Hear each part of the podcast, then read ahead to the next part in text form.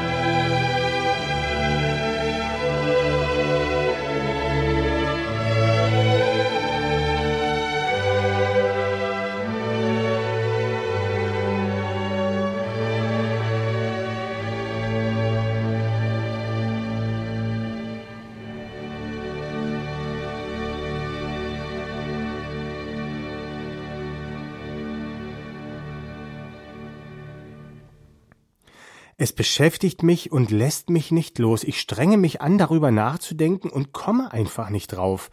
Es hat irgendwas mit Schönheit zu tun. Und es hat auch irgendwas mit mir zu tun.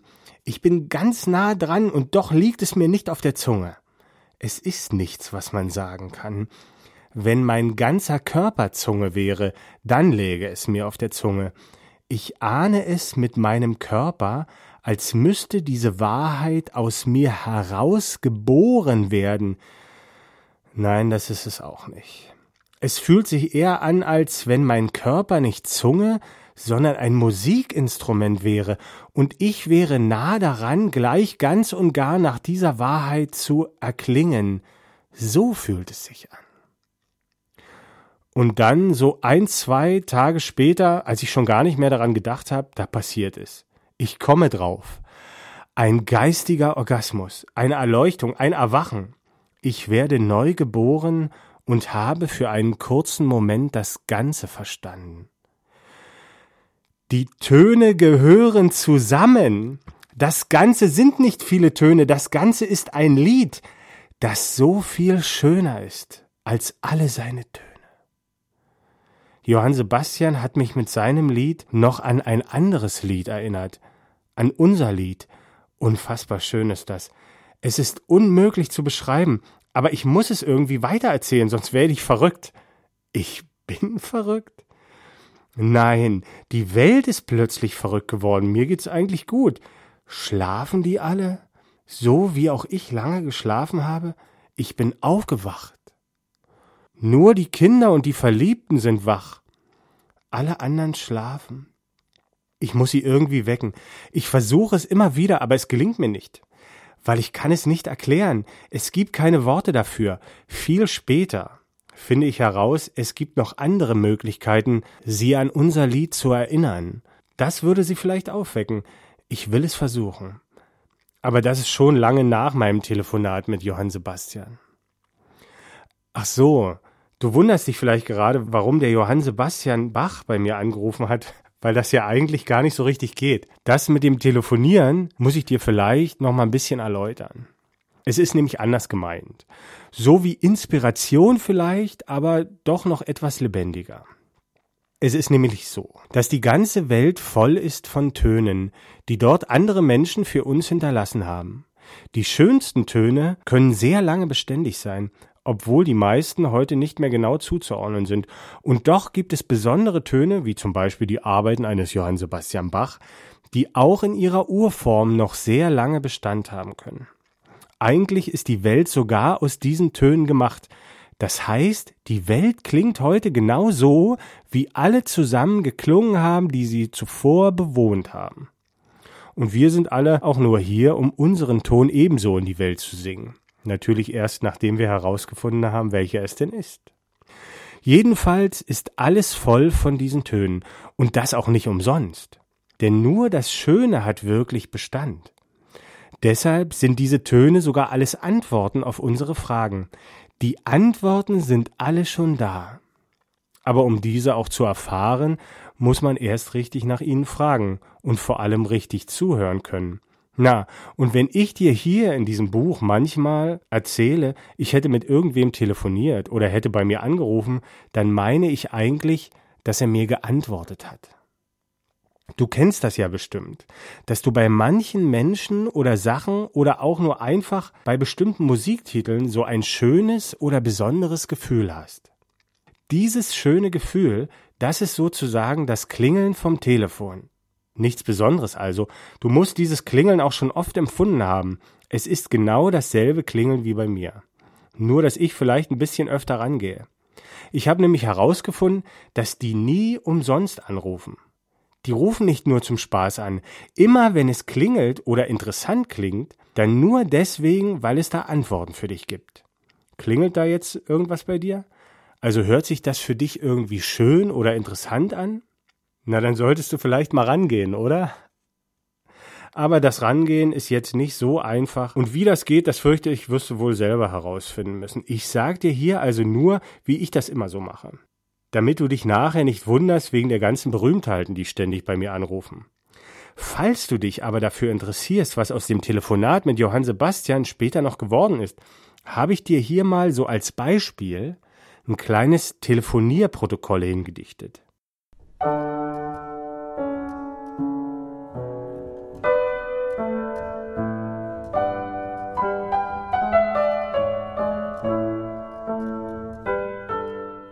Johann Sebastian hat mich heut auf meiner Suche nach dem Wie zur Schönheit überredet. Dass alles Wort geworden ist zu Poesie, das ich erdachte mir beim Hören seiner Melodie, als säß dabei mir auf der Schulter des Johann Wolfgang Goethes Geist, um so mit mir dem Bach zu lauschen und mir dabei die Worte zu vertauschen dreist, bis das erklingt Zeile für Zeile. So lausche nur, du Geist verweile, Ach Augenblick, wie bist du schön.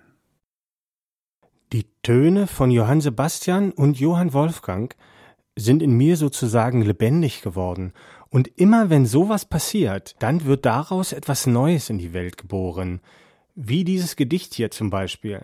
Ich habe noch tonnenweise von dem Zeug. Es ist ganz hübsch so als Erinnerung an vergangene Telefongespräche, aber manchmal, da sind da auch Nachrichten für einen selber drin, die man gar nicht gleich immer verstehen muss. Manchmal dauert es eine ganze Weile, wie zum Beispiel am Ende dieses Gedichtes hier. Es ist mir erst gar nicht aufgefallen. Falls du dich an Goethes Faust erinnerst, da wettet doch der Faust mit dem Mephisto, dass es ihm nie gelingen würde, ihm so von seinem Streben zu erlösen, dass er sagt, Du Geist verweile, ach Augenblick, wie bist du schön. Was Mephisto dann ja auch nicht schafft. Obwohl er anscheinend alle Möglichkeiten hat. Aber er kann es nicht, denn er ist nicht der Richtige für den Job. Eine andere Person ist die Richtige. Aber wer denn und wie? Und genau das ist ja auch das Rätsel, was uns der Wolfgang in seinem Faust hinterlassen hat. Oder besser gesagt, die Welt ist ein Rätsel und der Wolfgang hat es für uns formuliert. Und das sogar sehr schön, wie ich finde. Und am Ende meines Gedichtes hier, da klingt es doch dann fast wie die Lösung dieses Gedichtes. Und tatsächlich weist mich Goethe da, charmant wie er ist, darauf hin, dass ich dabei bin, dieses Welträtsel zu lösen. Und so ist es dann ja auch gekommen. Ja, da brauchst du gar nicht so zu gucken. Was denkst du, wie ich mich da erschreckt habe? als ich das rausgefunden habe. Dabei ist es gar nicht kompliziert. Du wirst es selber erleben, wenn ich dir die Lösung nachher noch verrate. Wenn man es erstmal raus hat, dann ist es eigentlich ganz einfach, total simpel. Der Wolfgang hat sich wirklich alle Mühe gegeben und wie verrückt mit Zaunfehlen gewunken, damit wir sein Rätsel, seinen Faust lösen können, aber es hat wohl nicht so viel geholfen. Goethe, wörtliche Rede, Doppelpunkt. Die Faust gelöst, um ihr die Hand zu reichen. Hallo! Preibisch. Ja, Wolfgang, ich hab dich schon verstanden, wegen mir musst du hier nicht so rumbrüllen. Aber die anderen bekommst du so noch lange nicht wach. Lautstärke an sich ist in meiner heutigen Welt nicht so das Problem. Goethe. Und was ist dann das Problem in deiner Welt? Preibisch. Es gibt einen Grund dafür, warum alle schlafen. Aber diesen Grund will sich niemand eingestehen. Es ist ein bisschen peinlich. Deswegen ist es auch so schwierig, ihn zu bezwingen. Ich erzähle dir mal eine Geschichte darüber, wie das bei mir gewesen ist. Katastrophe über den Wolken. Es war noch lange bevor ich mit Johann Sebastian telefoniert habe und der singende klingende Preibisch wurde, als ich meine ersten künstlerischen Geh- und Singversuche im Rahmen von kleinen Festen unserer Abiturschule machte. Bei einem dieser Auftritte ergab es sich, dass ich das Lied über den Wolken auf der Bühne vortragen sollte. Ich war damals ein großer Angeber, denn noch weit vom Gipfel der Bescheidenheit entfernt und hatte deswegen sogar schon ein paar richtige Groupies. Die klapperten mit den Äugelchen und winkten mit dem Popo. Und auch dieser besagte Auftritt sollte meinen Ruhm weiter mehren und mich zum Superstar meiner Schule küren. Der kleine Club, in dem die Feier stattfand, war zum Bersten gefüllt. Von allen drei Klassenstufen des Cottbus Kolleg sowie dem kompletten Lehrerkollegium bis hin zum Hausmeister waren alle gekommen, um nun meiner Einweihung zum König der Schule beizuwohnen. Selbstbewusst und stolz sagte ich mich selber an und begann dann das Lied mit der ersten Strophe. Wind Nordost Startbahn 03 bis ich zum Kehrreim kam, auf den schon alle warteten, denn wir hatten hinter mir auf der Bühne noch einen riesigen Chor installiert und dieser schmetterte los, über den Wolken muss die Freiheit wohl grenzenlos sein. Aber nicht nur der Chor sang, sondern das ganze Publikum kannte den Text und brüllte ekstatisch die Zeilen jenes Liedes, das ich Tage zuvor noch extra zusammen mit Reinhard May geschrieben hatte. So kam es mir zumindest vor. Das Ganze war vereint in einem Moment und klang wie ein Ton aus reiner Freude, und ich war es, der die Zügel in Händen hatte. Ich hatte sie alle am Haken und war angekommen auf meinem Olymp. So, dass ich anschwoll vor Glück und Zufriedenheit, dass mir dabei wohl auch irgendwie die Zügel entglitten sind. Denn nach dem ersten Kehrreim war bei mir plötzlich der Text für die zweite Strophe weg. Und mir gelang so das, wovon der gesamte Lehrkörper zuvor seit Jahren geträumt hatte einmal richtig Ruhe. Denn um meine eigenen Verwunderung, und ich muss da schon ziemlich blöd aus der Wäsche geguckt haben, noch einen draufzusetzen, hörte ich auch noch auf, Gitarre zu spielen, so dass alles stillstand. Der Sekundenzeiger klebte fest. Als dann nach gefühlten drei Minuten die ersten beiden Sekunden meines Debakels verstrichen waren, begann ein plötzliches Flüstern auf mich einzurauschen und ich schaute in unzählige Gesichter, die sehr betont versuchten, Buchstaben und Wörter für mich sichtbar zu machen. Es war wohl der Text der zweiten Strophe, der mir da nun aus Dutzenden von Gesichtern vorgetanzt wurde. Aber es half nichts. Ich war gefangen als einer von ihnen, der mir selbst dabei zusah, wie ich etwas sehr Interessantes erlebte. Apokalypse Now. Da es in dieser Situation auch an einem geschmeidigen Moderator fehlte, der das Ganze mit einem Witz hätte auflösen können, den Job hatte ja eigentlich ich, trudelte die Situation ewig lange und ereignislos vor sich hin und löste sich dann erst durch ein langsam aufkommendes Gemurmel. Verschämt trank man etwas aus seinem Getränk und hörte ein, ja, das Wetter könnte auch besser sein oder sag mal, wo hast denn du den Lippenstift her? Ein kollektives Trauma, eine Katastrophe über den Wolken, ein Wirbelsturm der Niederlage, dessen Zentrum ich selber gewesen war.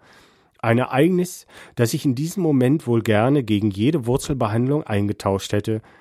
Es war geschehen.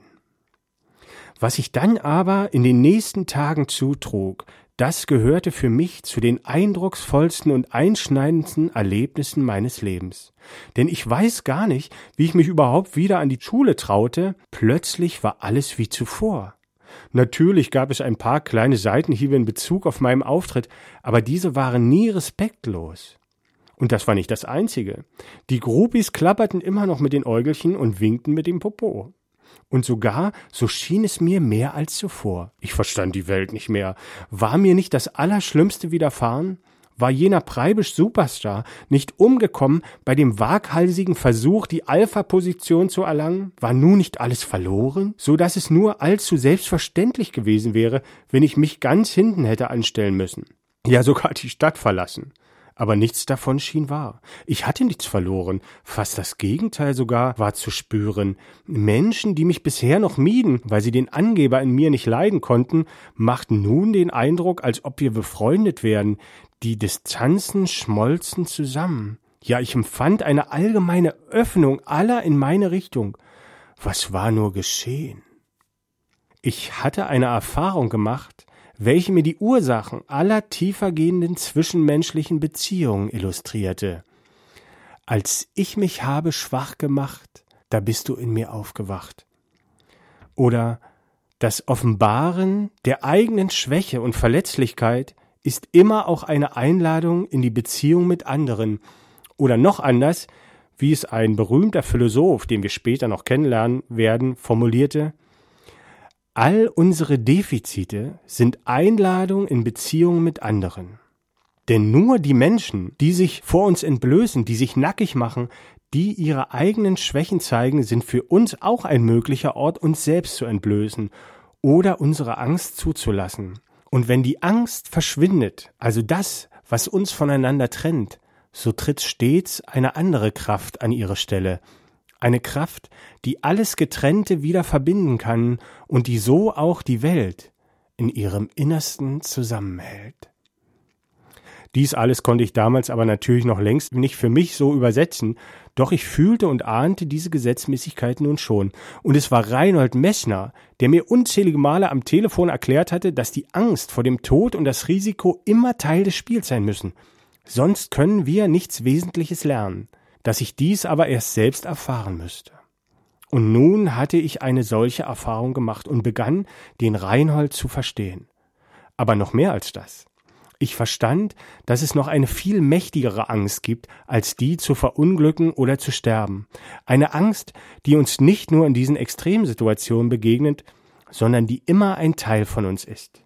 Es ist unsere Angst, uns zu blamieren, unser Gesicht zu verlieren oder unser Selbstbild und ausgelacht zu werden. Diese Angst war es, die die Menschen in Schach hielt. Aus ihr waren all die Rückzugsgefechte, Verstecke und Verkleidung gemacht, all die Statussymbole, Doktortitel oder Fremdwörter, all die Schminke und alle Lügen kamen allein aus dieser Angst. Sie war der Schleier oder das dicke Federbett, unter dem sie alle schliefen, aus dem aber wieder die Liebe tönen könnte, wenn denn mal einer käme, diesen Schleier zu lüften, und ich verstand Reinhold auch darin, dass nur ich selbst dieserjenige sein könnte.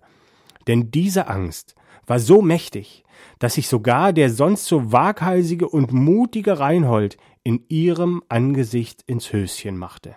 So mächtig war diese Angst sogar, dass selbst Helge Schneider, wir hatten mal telefoniert, der den Reinhold schon weit vor mir verstanden hatte und der es so sogar gewagt hatte, dieser mächtigsten aller Ängste entgegenzutreten, dass auch dieser Helge, der noch viel mutiger war als der mutige Reinhold, doch nie ganz aus seinem Verstecken oder seinem Können als Musiker herauskommen würde. Und dass es sonst auch keiner machen würde, wenn nicht ich selbst. Und so ließ ich meine beiden Lehrer bei 8851 Meter los. Helge, Reinhold, Reinhold, Helge. Immer diese beiden Namen, da wird man ja bescheuert. Sie hatten mich bis zu den Wolken gebracht. Doch mein Weg sollte weit darüber hinausführen, weit bis über die Wolken, denn ich war dazu bestimmt zu fliegen. Genau so, wie es mir Armin Müller-Stahl in meinem Lieblingsgedicht schon immer prophezeit hatte.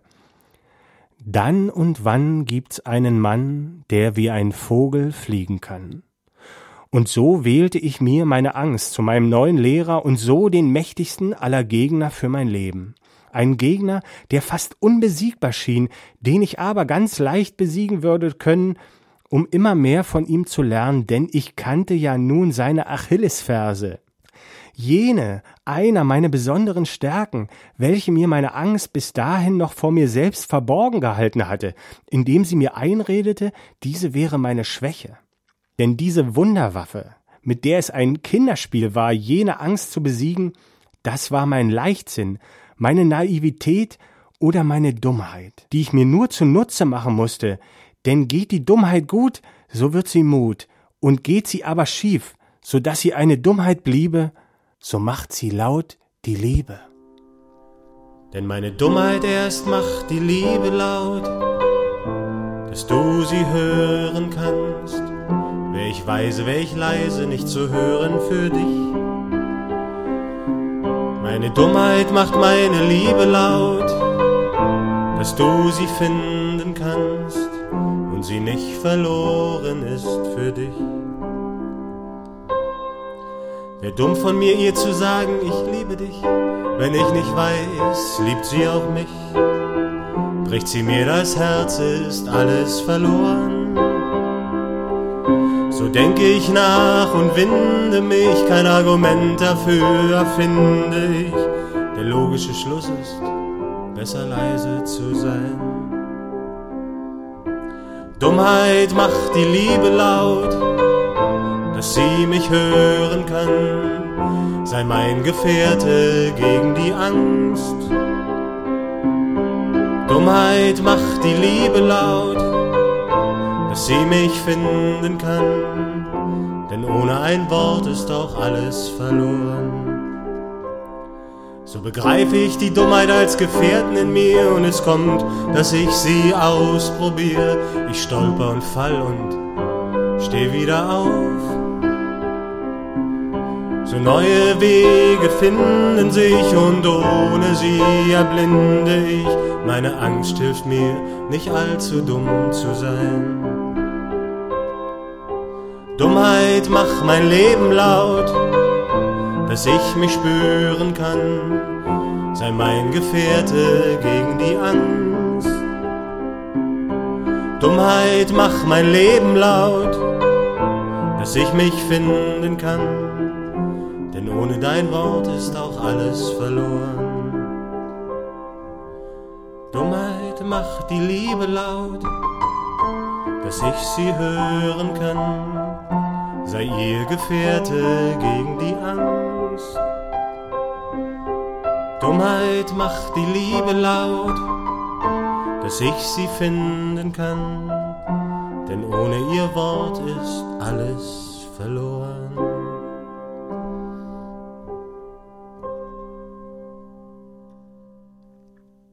Als ich das verstanden hatte und so auch meine Angst vor meiner Dummheit verlor, da erzitterte die Angst vor mir. Und ihr Zittern, das war zu hören als mein Lachen.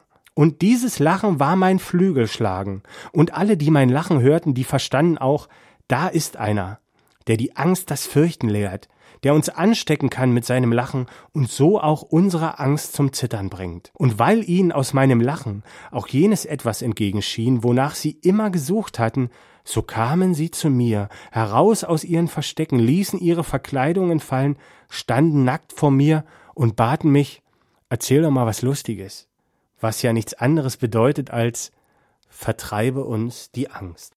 So, das war jetzt die Lesung, die weggeworfen wird und das werde ich aber alles nochmal neu lesen. Das möchte ich auch in diesem Sommer anfangen. Deshalb mache ich jetzt erstmal sechs Wochen Pause vom Selbstgespräch. Auf dem Sendeplatz bei Coloradio kommen Wiederholungen von den sechs erfolgreichsten Selbstgesprächen in den nächsten sechs Wochen und am 8.8. bin ich dann wieder mit einem frischen Selbstgespräch hier. Wenn du es nicht aushalten kannst, kannst du natürlich im Internet unter www.fischbild.de die Sendung nachhören. Die letzten 42 Selbstgespräche sind ja da frei zur Verfügung. Ansonsten hören wir uns dann wieder am 8.8. und bis dahin wünsche ich dir einen schönen Sommer. Tschüss.